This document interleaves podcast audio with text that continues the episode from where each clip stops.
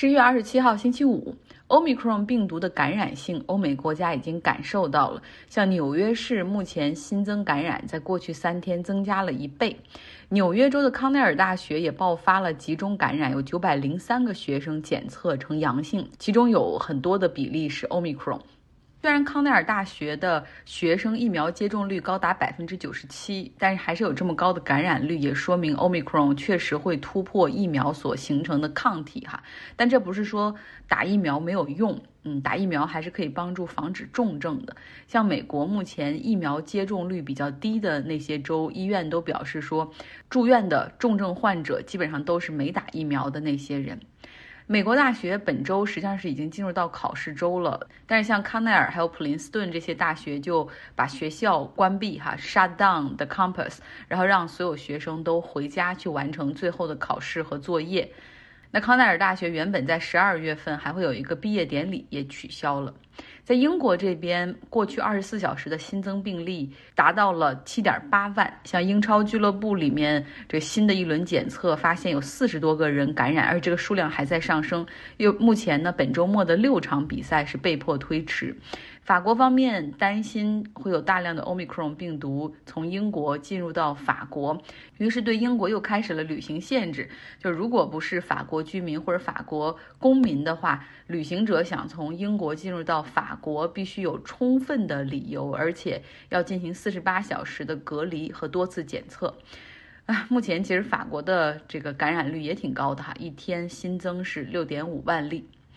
我们来说一下美国的股市吧。昨天联储公布议息决议，哈，明显是要降低这个流动性。美国股市还出现了逆势反弹，但是今天就把所有的反弹跌回去了。这个节奏真的是很难让人把握。纳斯达克今天跌了百分之二点四七。其中，昨天我说让人看着很馋，涨了八点七的英伟达，今天跌百分之七点五，哇，这种股票真的很刺激，对不对？像特斯拉今天跌百分之五点八，苹果都跌百分之四，微软跌百分之二点七，所以真的是看不懂了，接下来会怎么走？继续下跌吗？还是会差不多就行了，继续涨？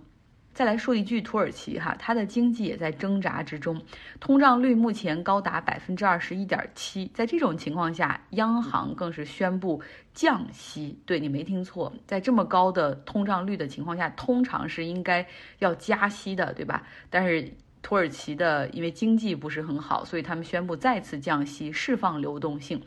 那为了应对飙升的物价，埃尔多安总统又宣布将土耳其的最低工资上调百分之五十。他是希望能够营造一个低利率、高增长的经济环境，要刺激经济、拉动就业。有的时候就怕这种外行指导内行，哈，就不懂经济学，然后但是凭着自己的那个逻辑去指挥央行去实施一些货币政策，哈。下周找时间有机会给大家再讲讲土耳其。最后呢，来到美国，我们前两天讲了遭遇龙卷风袭击的美国中西部的六个州，尤其是肯塔基州的小城 Mayfield，这里受灾情况非常严重。有一个问题哈，有朋友也在留言区就问说，发生龙卷风之前，他们到底有没有收到过警报？呃，今天来给大家讲讲，有，有好多个警报。其实美国国家天气服务局 National Weather Service，他们一直都在。通过各种卫星啊，以及各种监控的这种平台去收集天气的数据，以及发布预告和警告。他们早就发现，在这一地区，就是在上一周会有形成大的龙卷风的风险。呃，按他们的工作人员说，那基本就是教科书式的数据和云图，就算你没有受过特别训练的人，你只要看一眼就不会忽略哈。那就像我们在周一的节目中讲的。龙卷风的形成和消失有的时候都很突然，所以呢，在上周其实他们就发布过龙卷风的预报，但是之后 nothing happened 就没有事情发生。比如说在上周四的时候，他们晚上也发布了龙卷风的预告，呃，但是形成了龙卷风，但是很小，很快就消失了哈，没有造成任何的影响。那到了。真正龙卷风袭击的那天晚上，周五的晚上五点半的时候，其实又响起了龙卷风的警报。像当地我们后来知道，就是受灾情况很严重的那个蜡烛工厂，他们的员工不是在加班吗？当五点半响起那个龙卷风警报的时候，他们还暂停了手里的工作，跑到走廊和洗手间里面去进行躲避，结果什么都没有发生。那后来呢，National Weather Service 他们当晚还发生还发了好几个，就是四个左右龙卷风的警报，有有不同的时间，然后希望呢人们可以赶紧前往紧急避难中心去躲避。当时有大概十五个这个蜡烛厂的员工，就是说，我们认为今天晚上不应该工作了，因为好像有龙卷风的风险，然后咱们应该现在暂停手里的工作，去去避难，去 shelter。但是这个蜡烛厂当晚的负责人说，不行，必须加完班赶货，什么圣诞节等等，如果现在谁走，谁就会被开除。然后这样，这些人就又回到工作产线上去工作了。当天晚上九点三十之前又响起了龙卷风的警报。那么在生产线上的很多人其实就觉得这可能跟之前的那个警报一样，不会有什么事儿，就有很大的侥幸心理，然后又忙着手里的工作，呃，并没有对这个龙卷风的预警进行任何的响应。但是我们后来知道，悲剧就发生了。其实龙卷风的警报大概通过两种形式进行发布。一个是城镇里面会响起这种 sirens，就是这种鸣笛啊啊这样的警笛声，然后另外呢就是会通过手机底层进行推送弹窗，这个时候哪怕你是飞行模式，这个弹窗也会弹出来。像美国这边海啸、洪水、山火、龙卷风都会发出这样的警报弹窗，而且通常会有很大的响声。一般海啸的预警，它的时间会给很长的一个预报时间，大概四十五分钟的一个预报窗口。龙卷风因为它形成会比较突然，它的预报的窗口时间大概有十五分钟。但是像上周五，因为在数据和云图上看起来已经非常明显了，呃，实际上国家。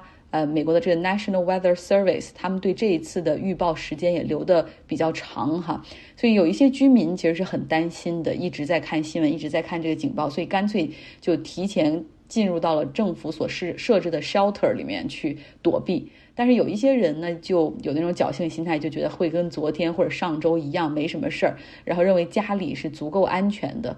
嗯，有一些人家里是有一些可以躲避的措施，有的人有地下室，有的人是有那种嵌入到墙壁里的铁皮柜子，呃，真的躲在那里。有一家人就这样幸存了哈。总体来说，因为现在有越来越多的这种卫星数据，还有电脑数据模型分析的介入，呃，对于龙卷风的预报的准确率还是比较高的。所以像这一次。遭遇龙卷风直接袭击的房屋中，只有百分之二的居民遇难。哈，他们更多的情况是并没有前往那个 shelter 里面去。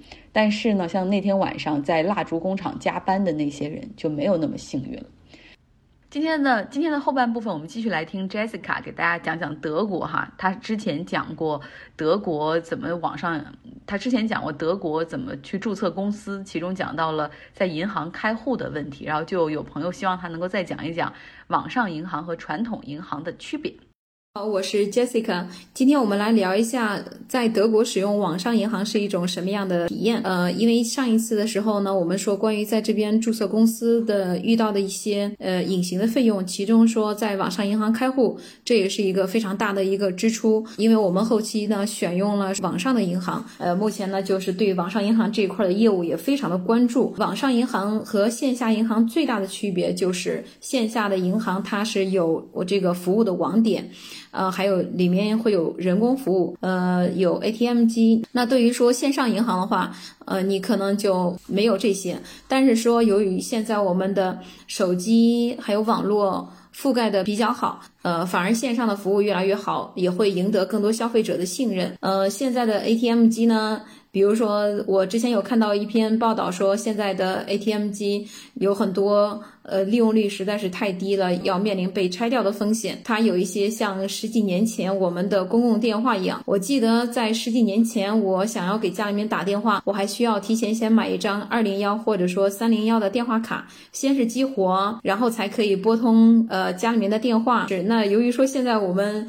根本就不会再需要这些东西。但是 ATM 机的话，相信虽然说我们呃就是国内的在线支付已经非常普遍了，在德国的话，有些时候还是必须要在身上备一些零钱，有很多的地方是不能刷卡的。说在公司开通呃网上银行这一块，我也咨询过我们的税务师，他说开通网上银行完全没有影响。嗯，我说那我们在做季报呀，或者说年报这方面跑银行这些需要。要一些东西。会不会不方便呀？因为它没有线下的网点。他说没有呀，反而更方便，因为你需要的东西一切你都可以去网上和他们去呃呃写邮件，或者说跟他们去沟通，然后去呃下载到这需要的数据。他甚至还给我推荐了几个呃他现在正在服务的几个客户呃公司都在使用的网上银行。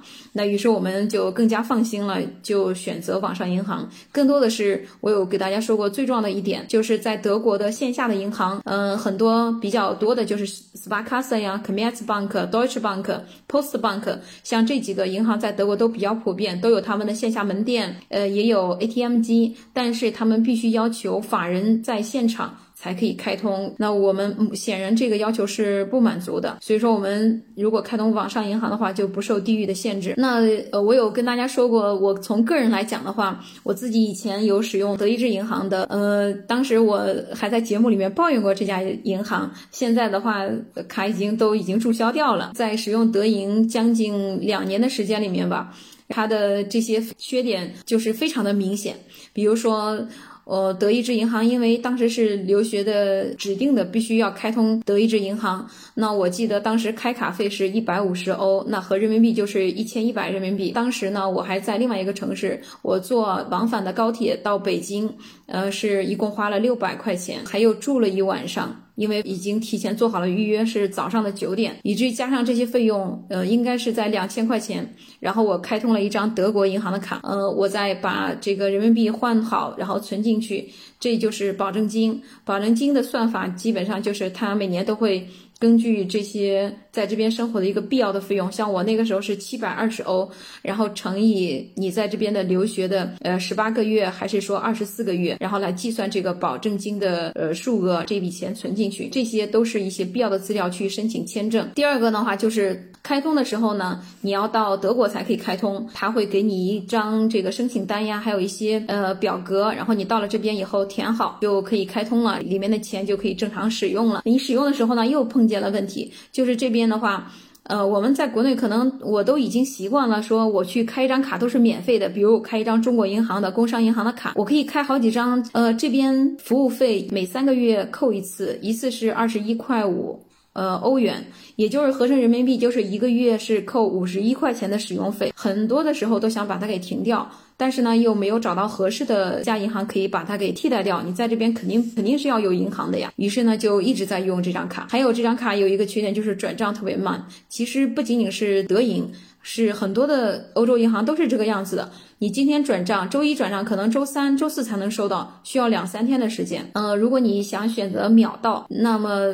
就是需要再加上百分之一的手续费啊，然后才能实现这样的功能。但是像这样的功能，我们在国内就都是秒到的，而且没有额外的这些费用。还有就是，比如我今天在超市买了五块钱的东西，我用德银刷了这五块钱啊，可能我到又停了两三天，然后突然间德银就少了五块钱。哎，我是干什么了？就是少了这五块钱，就是根本就对不上账，一个时效性太慢了。如果说丢了卡，然后别人划了你一百块钱、两百，必须要停。两三天才可以看到这些点，我们在国内都已经感觉非常很简单的事情，但是到了他们这边就变得很很难的样子。呃，当然了，德银也是有优点的，就比如说它有很密集的 ATM 机取钱，呃，服务网点，然后可以去里面改一下地址呀。如果你需要再呃换一张新卡呀，呃，还有它每个月给你提供免费的月流水的账单，可以在你的网上银行看到，它会给你邮寄到你家里面的地址。呃，但是我觉得这些功能还是比较鸡肋吧。就是不足以说让我对它产生很多的好感。后来的话，直到呃我的一个学姐给我介绍了 N 二十六的银行。那 N 二十六银行从一开始我是不太信任这家银行的，因为我就觉得它没有线下的网点，而且对这家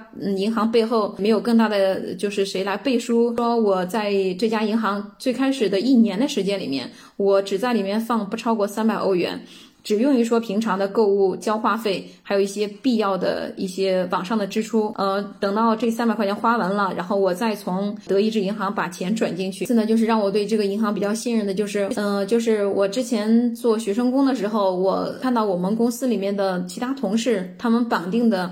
呃，银行卡也都是 N 二十六的银行卡。这一次是让我觉得，呃，是这家银行这么多人，而且都是德国本地人都比较信任这家银行，应该是可以信任的。嗯，还有是有一次卡弄丢了，就通过在 A P P 里面的服务，就是有个 Live Chat，你就告诉他你有什么样的需求，嗯，他有人会跟你对话。真的就很快，在一个星期以内，我就收到了另外一张新的卡，所以这些服务也让我对它建立了更多的信任吧。然后 N 二十六的卡呢，这张网上银行卡。还有一些比较贴心好用的点，它有一个 Card Lock 这个功能，你可以在 A P P 里面把这张卡给锁死，这张卡即使别人拿到，谁也动不了。执行这个命令，这张卡就非常的安全。就比如说像我前一次，我一直把卡放在包里面，但是有一天就突然就找不到了，怎么也找不到，我就赶紧就用了这个功能。呃，用完这个功能以后，后来我的卡又找到了，然后卡找到以后我就呃 Unlock 就好了。如果说真的就没有找到的话，那么你可以在里面把这张卡给注销掉，然后再从后台再申请一张新卡就可以了。这个功能我觉得特别好，就是不用惊慌失措。